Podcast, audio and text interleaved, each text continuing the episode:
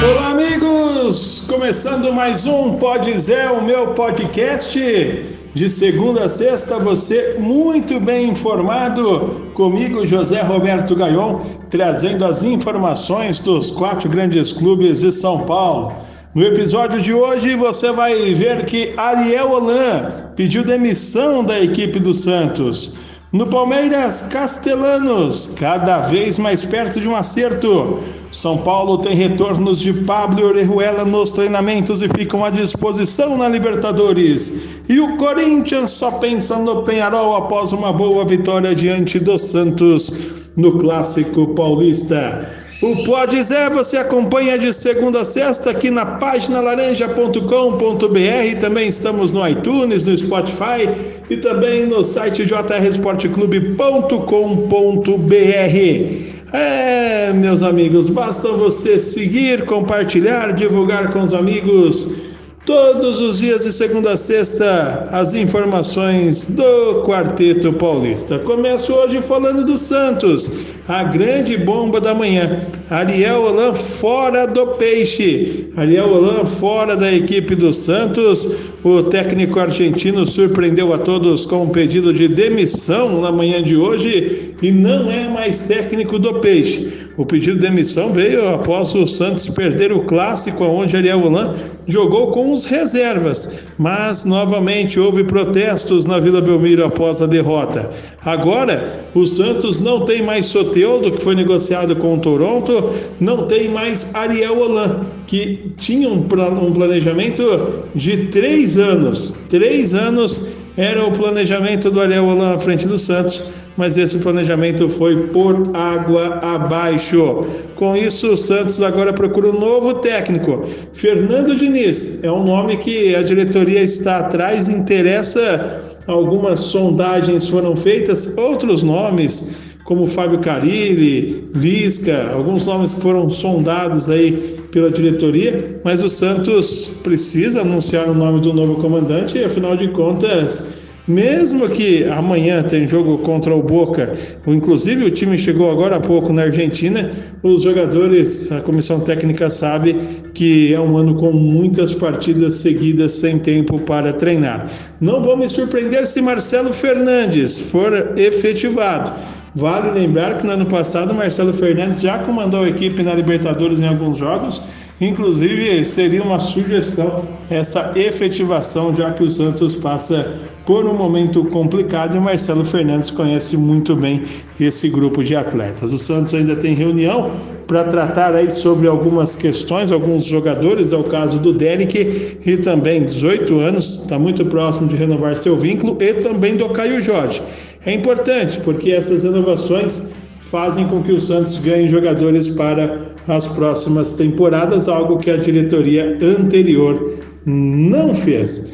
Então, a grande nota do dia hoje do futebol paulista é Ariel Holan, que não é mais técnico da equipe do Peixe. O Santos joga amanhã contra o Boca, precisando vencer para se recuperar após a derrota para o Barcelona do Equador na estreia da Copa Libertadores.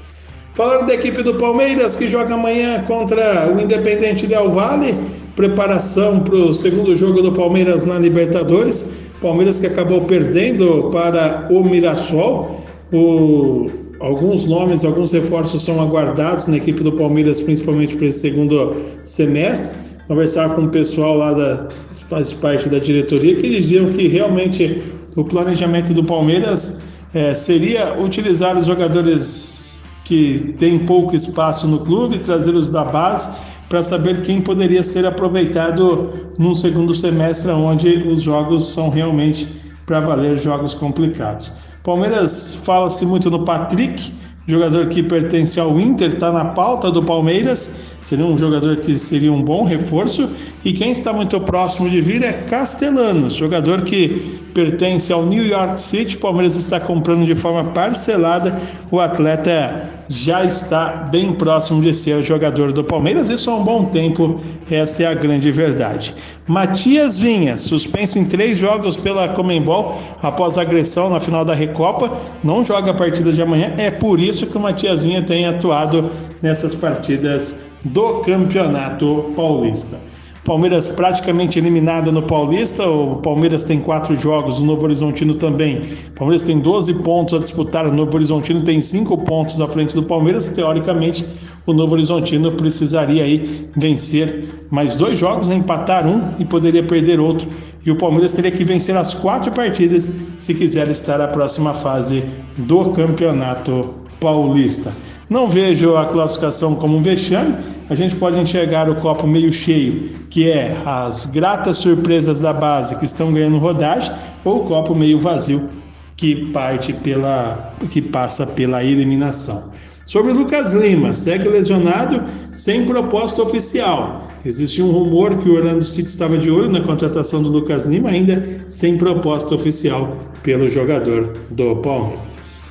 Falar do São Paulo agora, o tricolor do Morumbi, sete jogos, sete vitórias. O São Paulo é uma máquina nos últimos, nas últimas partidas. Na tarde de hoje, se preparando para o confronto diante do Rentistas na quinta-feira, Copa Libertadores da América, o São Paulo já treinou e já trabalhou.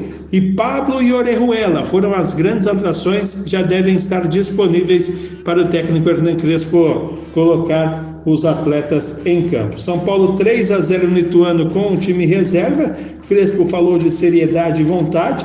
Tem uma dúvida no São Paulo: compra o Galeano ou não compra? Ele que foi titular do ataque ao lado do Benítez na noite de ontem e fez um jogo ok. O Éder, atacante, sentiu uma lesão na coxa e vai desfalcar o São Paulo provavelmente contra o Rentistas e também deve desfalcar contra o Corinthians. E fica sempre aquela dúvida, né? Alguém vai parar o São Paulo ainda nessa temporada?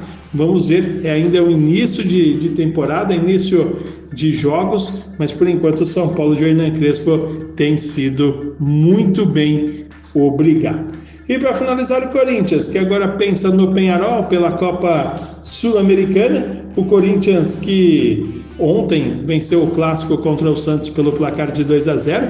Dos 16 jogadores que atuaram pelo Corinthians, 10 são das categorias de base. Isso mostra a importância né, da base no, no, futebol brasileiro. O Mancini deve seguir fazendo aí o revezamento. Falta um ponto para o Corinthians classificar matematicamente para a próxima fase do Campeonato Paulista. Vale sempre falar, semana complicada, com pedidos de demissão. A torcida do Corinthians organizada queria a demissão do técnico Wagner Mancini, mas se você for olhar e analisar o Corinthians, os resultados, os resultados, sem ser a bola que o Corinthians está jogando, embora ontem tenha jogado bem, o Corinthians realmente tem um problema muito sério, apresenta aí várias coisas que precisam ser melhoradas. Talvez o Wagner Mancini com o tempo melhore, mas não vejo tão já assim essa projeção corintiana.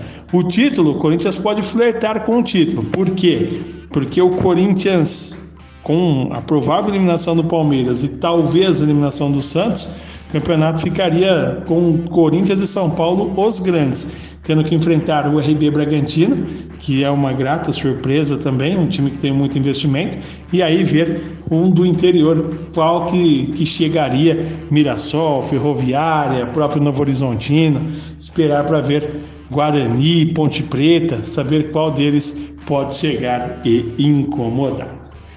Bom, por hoje é só. O Pode Zé termina aqui. Eu volto amanhã com mais um episódio, trazendo todas as informações dos quatro grandes clubes de São Paulo. Abraço a todos e cuidem-se bem.